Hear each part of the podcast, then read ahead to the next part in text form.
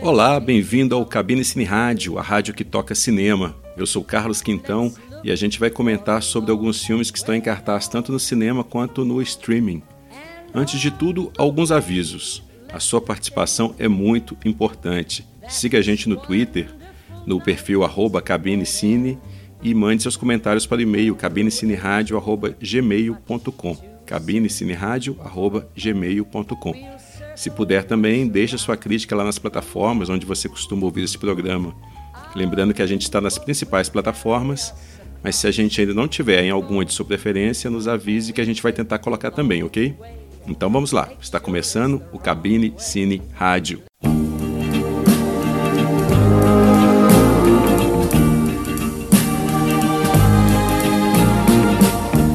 Streets full of people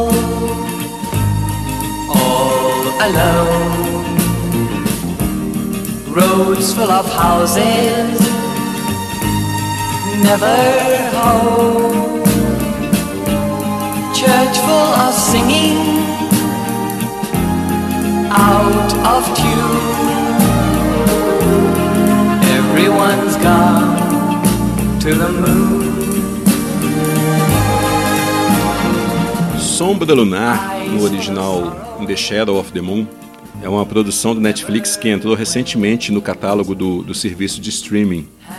E é um tipo de filme que era bem comum nos anos 80. Aliás, os serviços de streaming eles estão resgatando esse tipo de filme, né, que são os filmes B de gênero. Nos anos 80 a gente tinha estúdios pequenos e prolíficos como a Canon, a Empire Pictures do Charles Band, que depois virou Full Moon Pictures, né? A Concorde do Roger Corman, a Orion, a New Line Cinema mesmo antes de ser incorporada pela Warner. E todos esses estúdios faziam filmes que até chegavam a ser exibidos nos cinemas mas que visavam mesmo era o mercado de vídeo, de, de VHS, que estava bem aquecido na época. E também o mercado internacional, mas principalmente o de vídeo. E eram filmes de orçamento limitado, e, mas que atiravam para todos os lados, misturavam gêneros, procuravam se associar de alguma forma com grandes sucessos das majors, dos grandes estúdios, tentavam embarcar em alguma onda, tipo a espantomania, e muitos se destacaram né, pela inventividade, pela ousadia temática, mas a maioria era descartável mesmo, serviam só para animar uma sessão de VHS no fim de semana e só. Então, o Sombra Lunar ele se insere bem nesse contexto, assim como outros filmes da Netflix, tipo Bright com Will Smith, o Apóstolo, o Spectral, o Muro do Duncan Jones, o Bird Box mesmo, né, aquele com a Sandra Bullock que virou uma sensação no fim do ano passado. São filmes que não são muito caros e que preenchem essa, essa demanda de gênero, que, né, de, de trabalhar certos assuntos que os, os blockbusters deixam passar. O pessoal fica falando que o Stranger Things é um retorno aos anos 80, mas retorno mesmo são esses filmes, porque eles não ficam só na citação ou na emulação dos gêneros. Eles são genuínos. E quando eu vejo esses filmes, bate uma sensação de nostalgia gostosa. Tipo, quando eu vi o Sombra Lunar, na hora me remeteu a filmes como O Exterminador do Século 23 ou The Hidden, O Escondido, o Sombra Lunar ele começa no ano 2024, que é quando acontece uma espécie de cataclismo indefinido e depois a trama retorna até o final dos anos 80, né, o que é até interessante, que, é em cima do que a gente está conversando aqui, que é quando acontece uma série de mortes misteriosas com várias pessoas que aparentemente não se conhecem, sangrando até a morte. E estas mortes elas podem ou não estar relacionadas com a figura misteriosa encapuzada que aparece sempre no local dos crimes. O personagem principal do filme é um policial é, chamado Locke, que ele é vivido pelo Boyd Holbrook. E esse policial ele é cunhado do detetive encarregado do caso, né, que é interpretado pelo Michael C. Hall, que fez o Dexter da, da série. Não é bom revelar muito sobre o, o plot do filme, mas basta dizer que a trama atravessa várias décadas até explicar aquilo que acontece lá na primeira cena, o, então, o Sombra Lunar, ele, ele, ele, chega a prender a atenção no primeiro momento, né? o mistério é intrigante, o diretor Jim Mickle, ele mostra também nessa primeira parte do filme, ele mostra boa segurança na condução deste mistério. O problema é que o Sombra Lunar, ele comete um pecado que os filmes B lá dos anos 80 raramente cometiam. Ele é longo demais, dura mais tempo do que deveria. Com isso, depois de certo tempo, não fica difícil de ligar os pontos antes mesmo do que o personagem principal faça, né? o roteiro do filme até tenta ensaiar uma discussão moral nos moldes de se você tivesse a chance de matar o Hitler quando criança, você faria? É, coisas desse tipo, mas toma as decisões, né, o roteiro toma as decisões que eu acho até questionáveis e superficiais. Enfim, O Sombra Lunar é um filme que instiga a curiosidade, principalmente na primeira parte, e que serve para passar o tempo, mas é mais um que ficaria muito mais atrativo se tivesse uma daquelas capinhas legais de VHS que esse tipo de gênero tinha lá nos anos 80.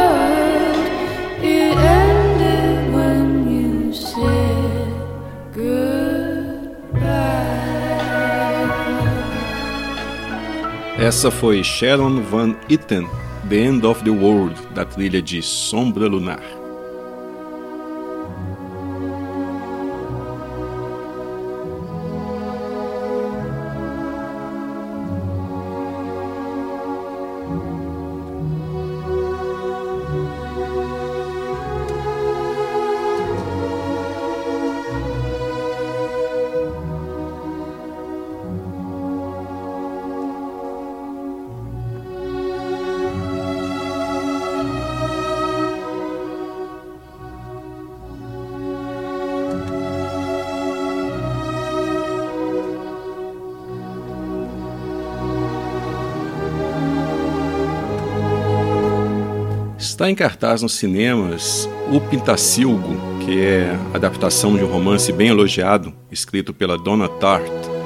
Aliás, confesso, eu nunca tinha ouvido falar desse livro antes de ver o filme. Só depois eu fui descobrir que é um best-seller e tudo mais. Com isso, eu, eu, eu não consigo julgar se o Pintacilgo é uma boa adaptação ou não. Imagino que deve ter sido um processo difícil a adaptação, já que o livro me parece tem umas 700 páginas e o filme tem cerca de 2 horas e 20 minutos. O Pintacilgo ele é dirigido pelo John Carney, que fez Brooklyn, que é um filme que não me diz muito, é um filme competente, mas não, que não me pegou muito. Aqui no o Pintacilgo, o John Carney ele conta a história de Tel, que é um garoto abandonado pelo pai alcoólatra e que perde a mãe num atentado à bomba que acontece no museu em Nova York. Com isso, ele vai viver com a família de um colega de escola, né, que é encabeçada pela matriarca, que é vivida pela, pela Nicole Kidman, e pelo menos até o pai retornar né, e levá-lo para morar com ele em, em Las Vegas. E a partir de certo momento, a narrativa começa a alternar entre dois períodos da vida de Theo. Ele ainda garoto, vivendo com o pai e a madrasta em Las Vegas, e ele já adulto morando em Nova York. Quando, ele, quando adulto, ele é vivido pelo Ansel Elgort, de Baby Driver, é, A Culpa é das Estrelas, que, que é um sujeito até muito carismático, né? Aliás, o elenco todo é muito bom, tanto infantil quanto adulto. Além da Nicole Kidman e do Elgort, tem também o Jeffrey Wright, tem é, a Sarah Paulson, tem o Luke Wilson, tem o Luke Kleintank, da série O Homem do Castelo Alto, tem aquele moleque do Stranger Things, Finn Wolfhard, fazendo muito bem o um amigo ucraniano né, do personagem principal. Não tem nenhum destaque, né, mas todos fazem o possível dentro das limitações de seus personagens e de seu tempo em cena. O roteiro de O Pintacilgo ensaia até uma reflexão sobre o acaso, sobre o papel do acaso nas vidas dos personagens. É uma reflexão que gira em torno de uma pintura famosa e desaparecida, que é a que dá nome ao filme. Mas talvez pelas amarras de ter de se encaixar numa, numa duração de longa-metragem comercial ou num ritmo específico do que se espera de um longa hollywoodiano, né, essa reflexão que o Pintacilgo propõe, ela nunca se aprofunda, ela fica sempre na superfície. É possível que no romance o acaso se estabeleça como um elemento mais importante, mais determinante, mais fundamental na narrativa, talvez até assumindo o papel do destino nas tragédias, né? o papel que o destino tem nas tragédias gregas e tudo mais. Mas é algo que a gente mantém na especulação, pois não é o que o filme do John Carney traz. O que o Pintacilgo traz, por outro lado, é New Order e a canção Your Silent Face.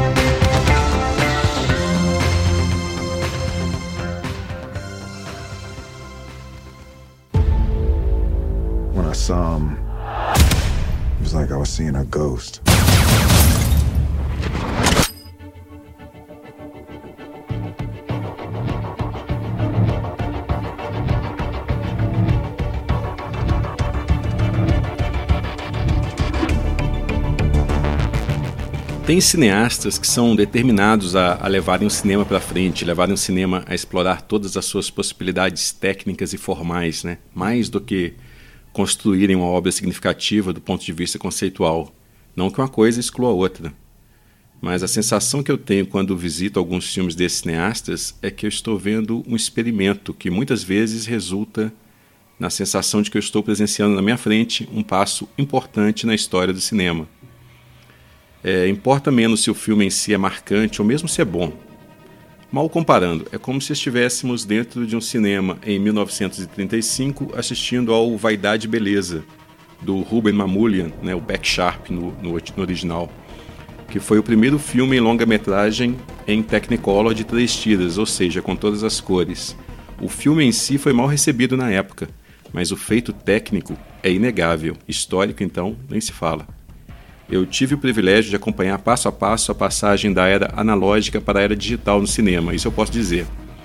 Desde as primeiras intervenções digitais na seara dos efeitos até a imagem completamente gerada em computador, passando pela digitalização da ilha de edição, da mixagem de som.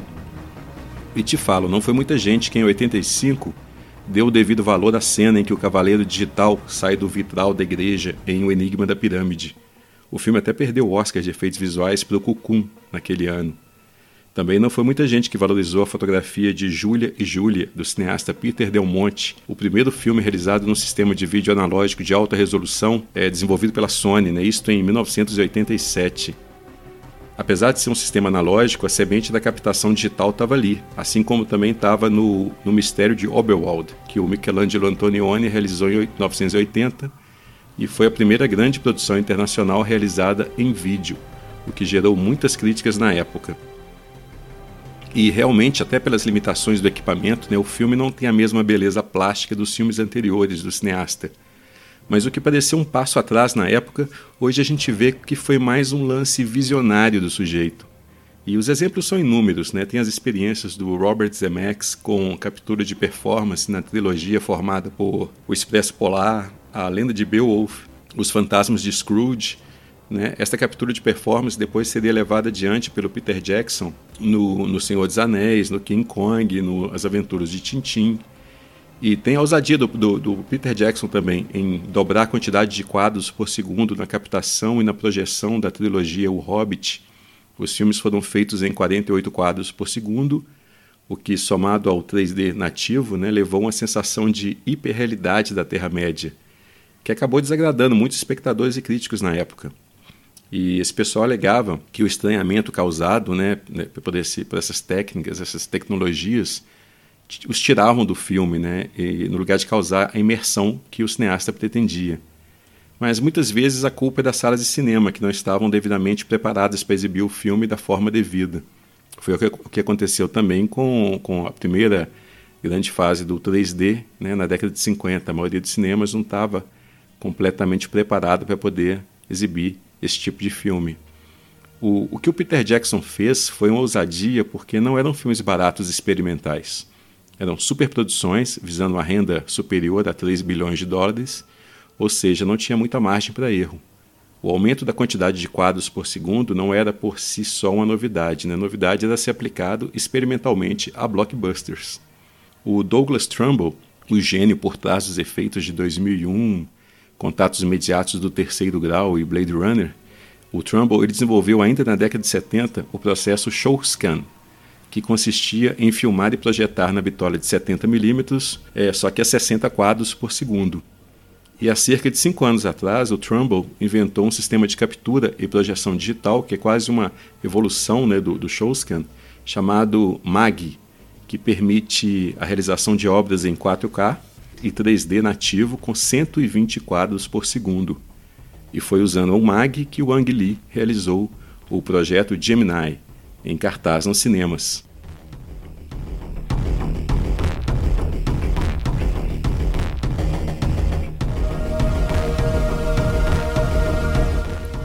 O projeto Gemini conta a história de um assassino profissional, interpretado pelo Will Smith, que presta serviço né, para as organizações governamentais americanas. E ele é o melhor do ramo. Só que quando o personagem do Will Smith decide aposentar, ele descobre que pode ter sido enganado em, logo no seu último serviço e matado alguém inocente. Com isso, ele vira alvo de seu ex-chefe, que é vivido pelo Clive Owen. O Owen coloca atrás dele o único sujeito capaz de matar o personagem do Will Smith, o próprio Will Smith, numa versão mais jovem. O Gemini Man é um projeto que está circulando em Hollywood desde os anos 90 Dando os devidos créditos, quem me lembrou isso foi o Pablo Vilaça quando eu, eu encontrei ele na cabine do, do projeto Gemini. O Pablo falou que ouviu pela primeira vez falar deste projeto quando estava começando o cinema em cena. E na época ele seria até com o Mel Gibson. E se eu não estou enganado, ele seria dirigido pelo Tony Scott, se eu lembro. Ou seja, com certeza resultaria em algo muito diferente do filme que o Ang Lee fez. E provavelmente bem mais genérico, Aliás, é curioso ver o Ang Lee dirigindo um filme assim, né? Curioso, mas não inesperado. Porque não é de hoje que o Ang Lee vem flertando não só com o cinema de ação, como também com as possibilidades narrativas e sensoriais do 3D e do HFR, né, o High Frame Rate, que é essa multiplicação da quantidade de quadros por segundo. Agora, o que era improvável é pensarmos que o diretor de Banquete de Casamento, de razão e sensibilidade de Tempestade de Gelo se tornaria hoje um membro dessa turma de entusiastas das novas tecnologias que se dispõem a expandirem as fronteiras do que pode ser feito no cinema. Hoje, o Ang Lee está lá junto com o Zemeckis, com o Peter Jackson, com Spielberg, com James Cameron, com George Lucas, com Douglas Trumbull. É, o, o Tigre e o Dragão pode ter sido a primeira incursão do Ang Lee nas cenas de ação, mas o modelo do que seria o projeto Gemini é um, é um curta chamado Chosen, ou O Escolhido, que o, o cineasta realizou para a BMW, né, uma série de comerciais comandados por diretores de calibre lá no início dos anos 2000. a BMW encomendou para o David Fincher esta série. O David Fincher convocou vários diretores para poder realizar os, os, episódios. Né? Além do Ang Lee, tinha também o John Frankenheimer, tinha o, Wong Kar Wai, o Tony Scott, o Alejandro Gonçalves Inharrito e vários outros. E esta série de comerciais era, era toda protagonizada pelo mesmo personagem, conhecido apenas como o motorista, que foi inclusive modelo do personagem do Jason Statham nos filmes da, é, do Carga Explosiva. E o tal motorista na, na, série da BMW era interpretado pelo Clive Owen, que está de volta no projeto Gemini, desta vez como vilão, meio que fechando o ciclo né, juntamente com o Ang Lee. Mas o que aproxima o projeto Gemini daquele curta é mais da seara estética, tanto num quanto no outro, o Ang Lee fugiu da estilização típica do cinema de ação, principalmente daquele período ali, anos 90, né, dos filmes do Tony Scott, do Michael Bay, do John Woo. Ele buscou uma abordagem mais naturalista no curta e também no, no novo filme. E o curta dele, é, o episódio dele é quase contemplativo perto dos demais da série, mesmo, na, mesmo na, nas inúmeras cenas de perseguição que tinha.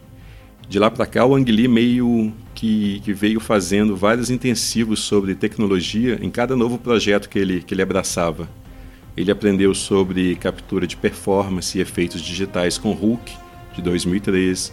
Ele brincou com as possibilidades do 3D com, no, no As Aventuras de Pi, em 2012. Ele explorou o, o HFR, né, o High Frame Rate, em A Longa Caminhada de Billy Lynn, em 2016 e no projeto Gemini, ele coloca em prática todas essas técnicas e tecnologias para dar um tipo um sabor novo ao gênero de ação, começando pela utilização do MAG do Douglas Trumbull. O projeto Gemini foi realizado então em 3D, em 4K e em 120 quadros por segundo, que nem o A Longa Caminhada de Billy Lynn. E sabe onde que ele vai ser visto dessa forma? Em uma dúzia de cinemas do mundo todo. Só esses cinemas, né, 12, 13, 14 cinemas são equipados para projetar dessa forma, nada mais que isso. No resto do mundo, se tiver sorte, o espectador vai ver o filme em 3D e a 60 quadros por segundo, que é um formato mais amigável aos projetores digitais né, de várias salas de cinema comercial. Foi como eu vi o filme em 3D e a 60 quadros por segundo. E te falo que o projeto Gemini tem que ser visto pelo menos assim, porque não é um simples gimmick.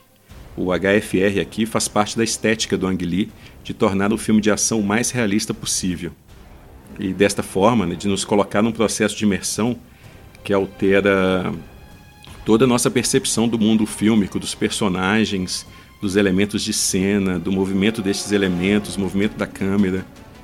Eu imagino que se você tirar essa tecnologia da equação, o que fica é um filme de ação inusitadamente sóbrio, sem cores estilizadas, sem cacofonia de imagens e de sons, com planos bem mais longos que os habituais do gênero porque o Ang Lee opta exatamente por permitir que o espectador entre na ação.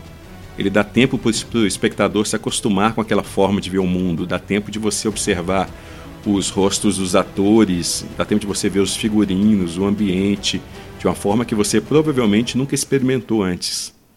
O, o Ang Lee ele emprega a tecnologia não para impactar, para, para oprimir os sentidos, como normalmente é feito. Né? Ele é um cineasta bem sofisticado. Ele sabe que o impacto é inerente ao estranhamento causado pela, pela tecnologia nova.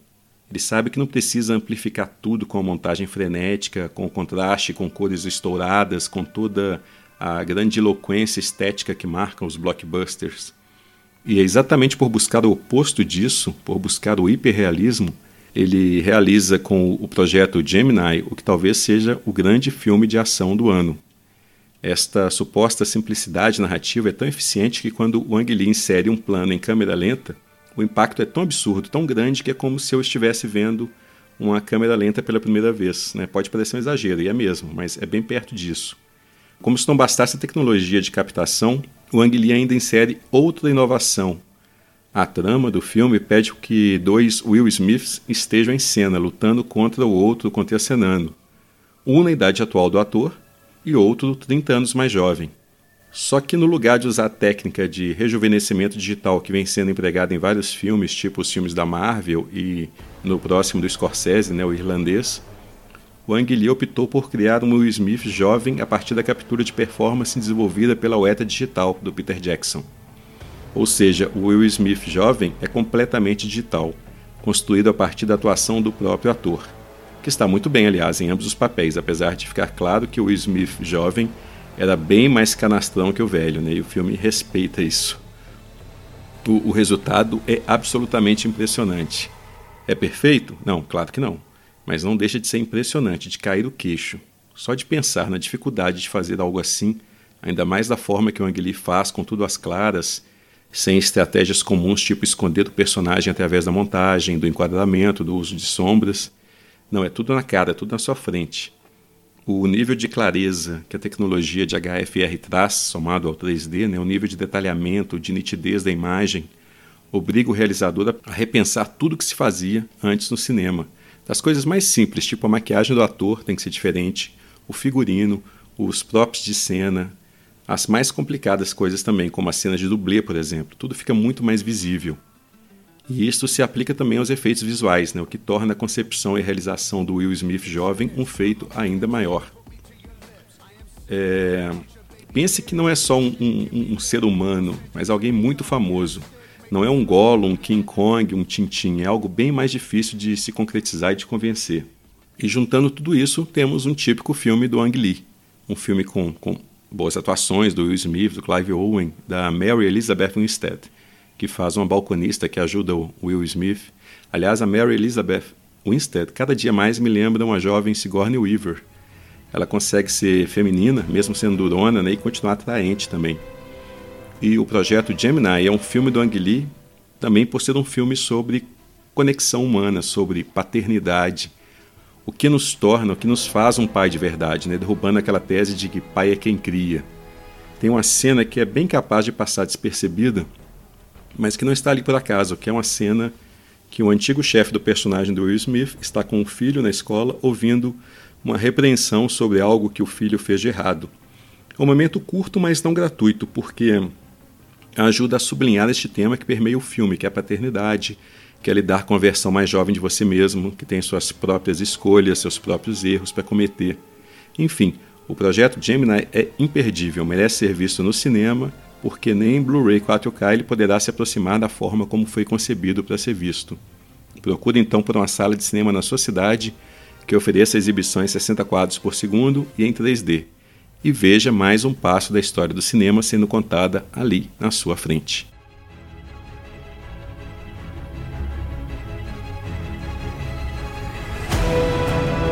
E a gente fecha agora os serviços aqui da cabine de hoje. Mande seus comentários pelo e-mail cabinecineradio@gmail.com e nos siga também no Twitter no perfil arroba cabinecine. Eu sou Carlos Quintão e muito obrigado por ouvir mais um programa. A gente fica agora com a dobradinha James Dunn com Cards on the Table e o grande Ray Charles com I Got a Woman, ambas da trilha de Projeto Gemini. Até!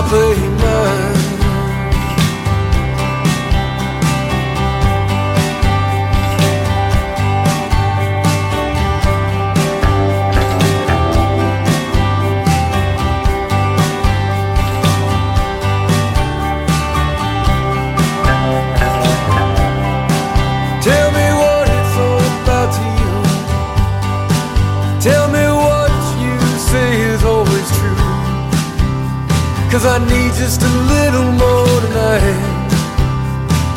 Need just a little more to cross that line. So lay your cards down on the table. I'll play mine.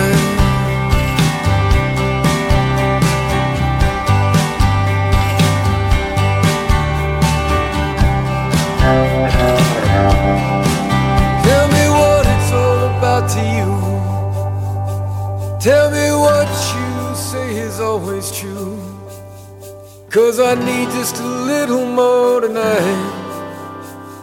Need just a little more to cross that line. Well, I got a woman way over town that's good to me. Oh, yeah. Say, I got a woman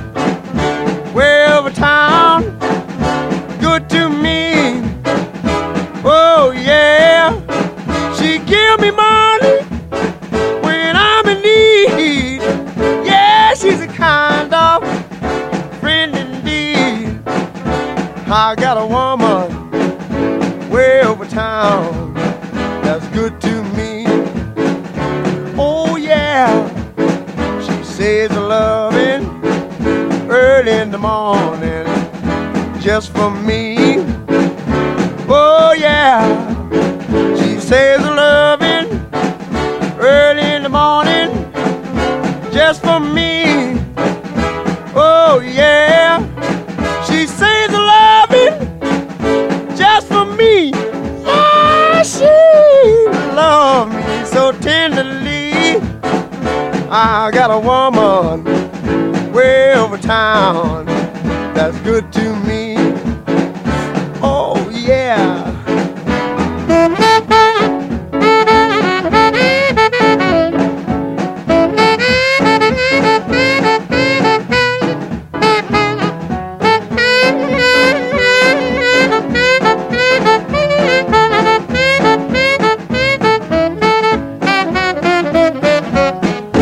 There to love me both day and night.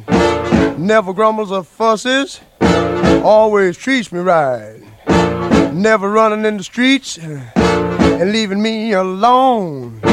She knows a woman's place is right there now in her home. I got a woman way over town that's good to me. Oh, oh yeah. Say, I got a woman way over town that's good to me. Oh, yeah. Oh, she's my baby. Don't you understand?